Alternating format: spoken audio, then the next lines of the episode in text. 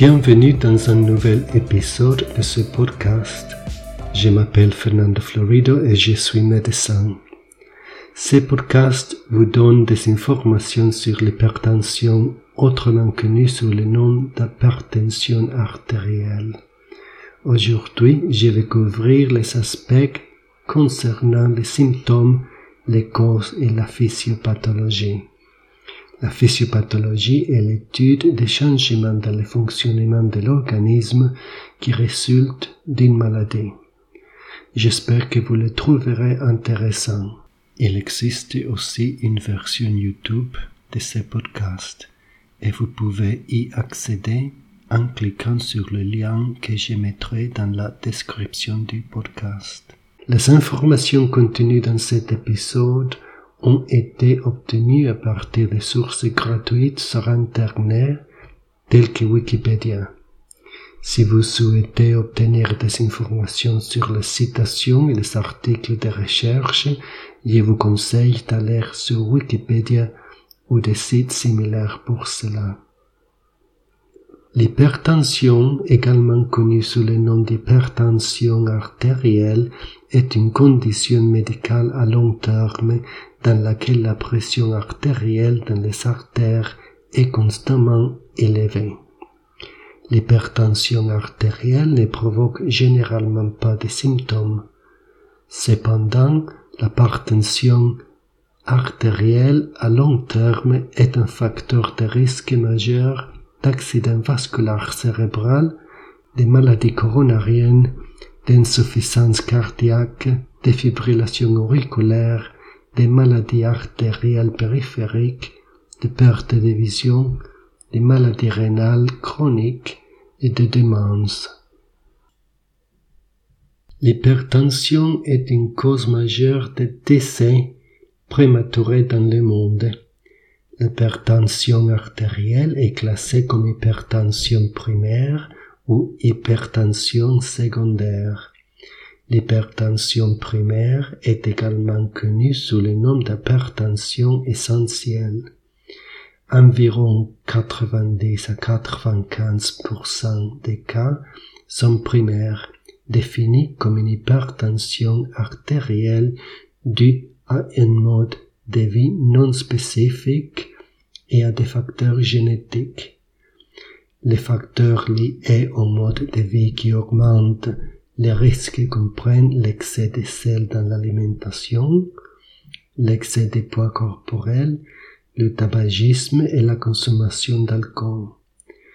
Les 5 à 10% des cas restants sont classés dans l'hypertension artérielle secondaire, définie comme une hypertension artérielle due à une cause identifiable, telle qu'une maladie rénale chronique, un rétrécissement des artères rénales, un trouble endocrinien ou l'utilisation de pilules contraceptives. Les mesures de pression artérielle s'expriment en centimètres ou en millimètres de mercure. La pression artérielle est classée par deux mesures, la pression systolique et diastolique qui sont respectivement les pressions maximales et minimales. Pour la plupart des adultes, la tension artérielle normale au repos se situe entre 100 et 130 mm de mercure en systolique et entre 60 et 80 mm de mercure en diastolique c'est-à-dire entre 10 et 13 cm de mercure en systolique et entre 6 et 8 cm de mercure en diastolique. Dorénavant, je vais exprimer les chiffres de la tension artérielle en millimètres de mercure, mais si vous êtes habitué au centimètre, il vous suffit de retirer un zéro du chiffre. Donc, 160 devient 16, 90 devient 9, etc. Pour la plupart des adultes, l'hypertension artérielle est présente si la pression artérielle au repos est constamment égale ou supérieure à 130 sur 80 ou 140 sur 90 mm de mercure. Des numéros différents s'appliquent aux enfants. La surveillance ambulatoire de la pression artérielle sur une période de 24 heures semble plus précise que la mesure de la pression artérielle en cabinet. Les changements de style de vie et les médicaments peuvent abaisser la tension artérielle et diminuer les risques de complications de santé. Les changements de mode de vie comprennent la perte de poids, l'exercice physique, la diminution de la consommation de sel, la réduction de la consommation d'alcool et une alimentation saine. Si les changements de mode de vie ne suffisent pas, des médicaments contre l'hypertension sont utilisés. Jusqu'à trois médicaments pris simultanément peuvent contrôler la tension artérielle chez 90% des personnes. Les traitements de la pression artérielle modérément élevée, définie comme une pression artérielle supérieure à 160 sur 100 mm de mercure, avec des médicaments est associé à une amélioration de l'espérance de vie. L'effet du traitement de la pression artérielle entre 130 sur 80 et 160 sur 100 mm de mercure est moins clair. Certaines revues trouvent un bénéfice et d'autres un bénéfice peu clair. L'hypertension artérielle touche entre 16 et 37% de la population mondiale. En 2010, l'hypertension aurait été un facteur dans 18% de tous les décès. C'est 9,4 millions dans le monde. En ce qui concerne les signes et les symptômes, on dira que l'hypertension s'accompagne rarement des symptômes. In son identification se fait généralement par dépistage ou lors de la recherche des soins pour un problème non lié. Certaines personnes souffrant d'hypertension artérielle signalent des maux de tête, en particulier à l'arrière de la tête et le matin ainsi que des tourdissements, des vertiges, des acouphènes ou bourdonnements ou sifflements dans les oreilles, une vision altérée ou des épisodes d'évanouissement. Cependant, les symptômes pourraient être liés à l'anxiété associée plutôt qu'à l'hypertension elle-même. À l'examen physique, l'hypertension peut être associée à la présence de modifications du fond d'œil vues par ophtalmoscopie. La sévérité des modifications typiques de la rétinopathie hypertensive est graduée de 1 à 4. Les grades 1 et 2 peuvent être difficiles à différencier. La sévérité de la rétinopathie est corrélée approximativement avec la durée ou la sévérité de l'hypertension. Parlons maintenant de l'hypertension secondaire. L'hypertension secondaire est une hypertension due à une cause identifiable et peut entraîner certains signes et symptômes supplémentaires spécifiques. Par exemple, en plus de provoquer une hypertension artérielle, le syndrome de Cushing provoque fréquemment une obésité tronculaire, une intolérance au glucose, un visage lunaire, une bosse de graisse derrière le cou et les épaules, appelées bosses de bison, et des vergetures abdominales violettes. L'hyperthyroïdie provoque souvent une perte de poids avec une augmentation de l'appétit, une accélération du rythme cardiaque des yeux exorbités et des tremblements.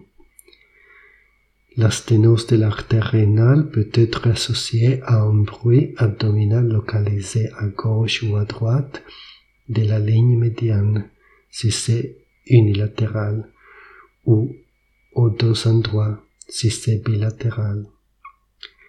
La coartation de l'aorte provoque fréquemment une diminution de la pression artérielle dans les membres inférieurs par rapport au bras ou des poules artérielles fémoraux retardés ou absents. L'effet chromocytome peut provoquer des épisodes brusques d'hypertension accompagnés des maux de tête, des palpitations, d'une pâleur et d'une transpiration excessive. Nous allons maintenant parler des crises hypertensives. Une pression artérielle très élevée, égale ou supérieure à 180 systoliques ou 110 diastoliques, est appelée crise hypertensive. La crise hypertensive est classée comme l'hypertension urgente ou urgence hypertensive selon l'absence ou la présence des lésions des organes cibles respectivement. En cas d'hypertension urgente, il n'y a aucune preuve de lésion des organes cibles résultant de l'hypertension artérielle. Dans ces cas, des médicaments oraux sont utilisés pour ébaisser progressivement la pression artérielle sur 24 à 48 heures. En urgence hypertensive, il existe des signes d'attente directe à un ou plusieurs organes. Les organes les plus touchés sont le cerveau, les reins, le cœur et les poumons, produisant des symptômes pouvant inclure confusion, somnolence, douleur thoracique et essoufflement. En cas d'urgence hypertensive, la pression artérielle doit être réduite plus rapidement pour arrêter les lésions organiques en cours. En ce qui concerne l'hypertension pendant la grossesse, je dirais que l'hypertension survient dans environ 8 à 10% des grossesses. Deux mesures de tension artérielle à 6 heures d'intervalle supérieures à 140 sur 90 mm de mercure permettent de diagnostiquer une hypertension pendant la grossesse. L'hypertension artérielle pendant la grossesse peut être classée comme hypertension préexistante, hypertension gestationnelle ou prééclampsie. La prééclampsie est une affectation grave de la seconde moitié de la grossesse et après l'accouchement, caractérisée par une augmentation de la pression artérielle et la présence des protéines dans les urines. Elle survient dans environ 5% des grossesses et est responsable d'environ 16% de tous les décès maternels dans le monde. La prééclampsie double également le risque de décès du bébé au moment de la naissance. Habituellement, la prééclampsie ne présente pas aucun symptôme et elle est détectée par un dépistage de routine. Lorsque les symptômes de la prééclampsie surviennent, les plus courants sont les maux de tête, les troubles visuels, souvent des lumières clignotantes, les vomissements, les douleurs à l'estomac et l'enflure. La prééclampsie peut parfois évoluer vers une affectation potentiellement mortelle appelée éclampsie, qui est une urgence hypertensive et entraîne plusieurs des complications graves, notamment une perte de vision, un gonflement du cerveau, des convulsions, une insuffisance rénale, une édème pulmonaire qui est une accumulation de liquide dans les poumons, et une coagulation intravasculaire disséminée. qui est un trouble de la coagulation sanguine. En revanche, l'hypertension gestationnelle est définie comme une hypertension d'apparition récente pendant la grossesse sans protéines dans les urines.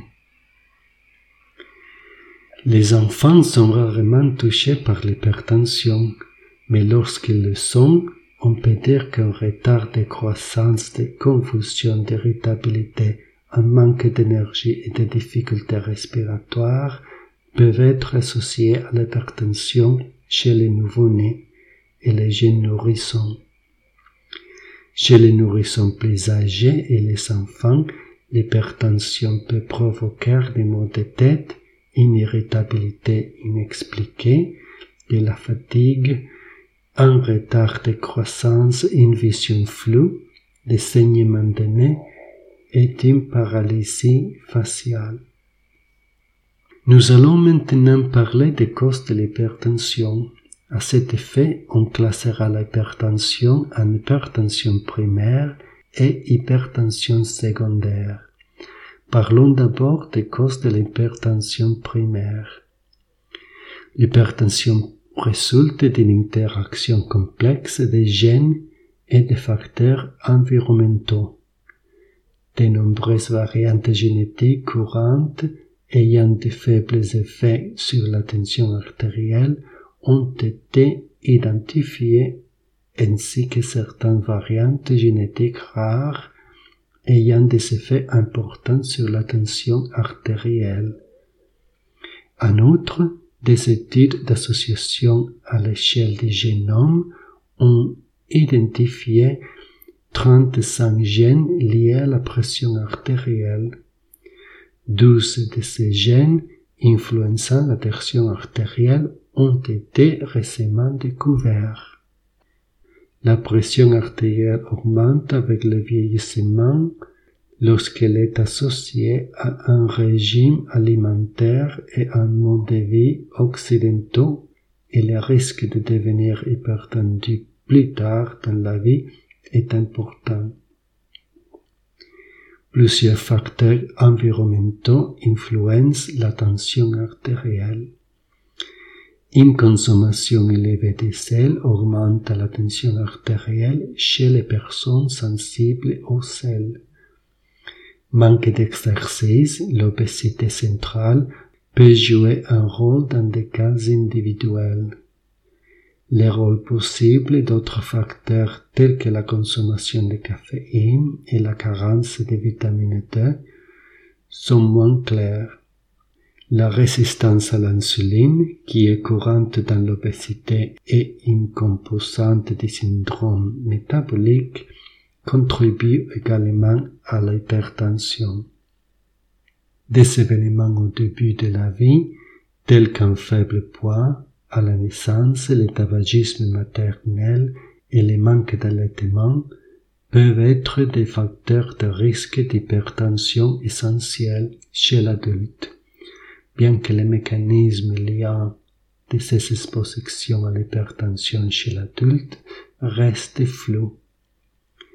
Un taux accru d'acide urique sanguin élevé a été constaté chez les personnes souffrant de l'hypertension non traitée par rapport aux personnes ayant une pression artérielle normale, bien qu'il ne soit pas certain que les premières jouent un rôle causal ou soit subsidiaire à une mauvaise fonction rénale.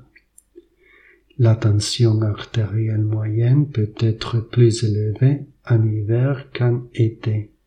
La maladie parodontale est également associée à l'hypertension artérielle. Et maintenant parlons des causes de l'hypertension secondaire. L'hypertension secondaire résulte d'une cause identifiable. Les maladies rénales sont la cause secondaire la plus fréquente d'hypertension. L'hypertension peut également être causée par des conditions endocriniennes telles que le syndrome de Cushing, l'hyperthyroïdie, l'hypothyroïdie, la chromégalie, le syndrome de Cohn, la sténose de l'artère rénale, due à l'athérosclérose ou à la dysplasie fibromusculaire, l'hyperparathyroïdie et les phéochromocytomes. Les autres causes d'hypertension secondaire comprennent l'obésité, l'apnée du sommeil, la grossesse, la coartation de l'aorte, la consommation excessive de réglisse, la consommation excessive d'alcool, certains médicaments sur ordonnance, les remèdes à base de plantes et les stimulants tels que le café, la cocaïne et la méthamphétamine. Il a été démontré que l'exposition à l'arsenic par l'eau potable est corrélée à une pression artérielle élevée. La dépression est également liée à l'hypertension. La solitude est aussi un facteur de risque. Une étude de 2018 a révélé que tout alcool augmentait la tension artérielle chez les hommes, tandis que plus d'un ou deux verres augmentaient les risques chez les femmes. Enfin, je vais parler un peu de la physiopathologie de l'hypertension, qui est l'étude des changements dans le fonctionnement de l'organisme qui entraînent l'hypertension. Chez la plupart des personnes atteintes d'hypertension essentielle établie, une résistance accrue au flux sanguin ou résistance périphérique totale explique l'hypertension alors que le débit cardiaque reste normal. Il existe des preuves que certaines personnes plus jeunes souffrant de préhypertension ou d'hypertension limite ont un débit cardiaque élevé, une fréquence cardiaque élevée et une résistance périphérique normale, appelée hypertension limite hyperkinétique. Ces personnes développent les caractéristiques typiques de l'hypertension essentielle établies plus tard dans la vie. À mesure que leur débit cardiaque diminue et que la résistance périphérique augmente avec l'âge. La question de savoir si ce schéma est typique de toutes les personnes qui développent finalement une hypertension est contestée. L'augmentation de la résistance périphérique dans l'hypertension établie est principalement attribuable au rétrécissement structurel des petites artères et artérioles, bien qu'une réduction du nombre ou de la densité des capillaires puisse également y contribuer. Il n'est pas clair si oui ou non la vasoconstriction des vaisseaux sanguins artériolaires joue un rôle dans l'hypertension. L'hypertension est également associée à une diminution de la compliance veineuse périphérique qui peut augmenter le retour veineux, augmenter la précharge cardiaque et finalement provoquer un dysfonctionnement diastolique.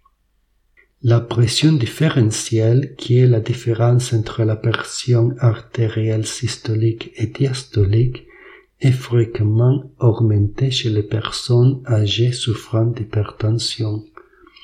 Cela peut signifier que la pression systolique est anormalement élevée, mais que la pression diastolique peut être normale ou basse, une condition appelée hypertension systolique isolée.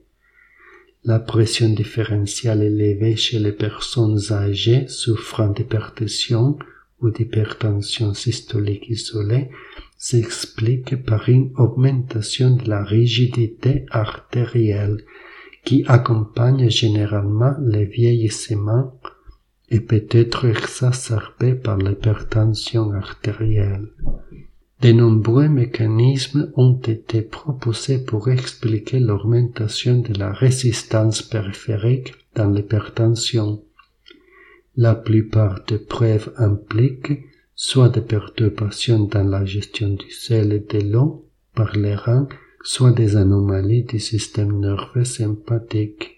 Ces mécanismes ne sont pas mutuellement exclusifs et il est probable que les deux contribuent dans une certaine mesure à la plupart des cas d'hypertension essentielle.